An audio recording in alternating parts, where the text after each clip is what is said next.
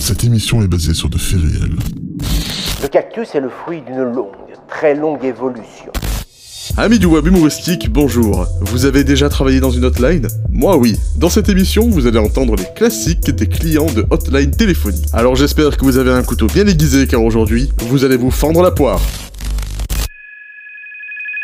Service technique, bonjour. Bonjour, j'ai un problème avec Internet. Oui, qu'est-ce qui se passe exactement Mais alors, il se trouve que quand j'ouvre Internet, Eh ben, il y a toujours des photos de chevaux, mais en fait, moi, je veux juste voir. hein Très bien monsieur. Allez-y, ouvrez l'internet. c'est quoi Internet Ah Qu'est-ce que vous avez sur votre bureau, madame Eh ben, il y a ma souris, il y a mon étui à lunettes, il y a une plante parce qu'elle fait très jolie, il y a une photo de mon mari Robert.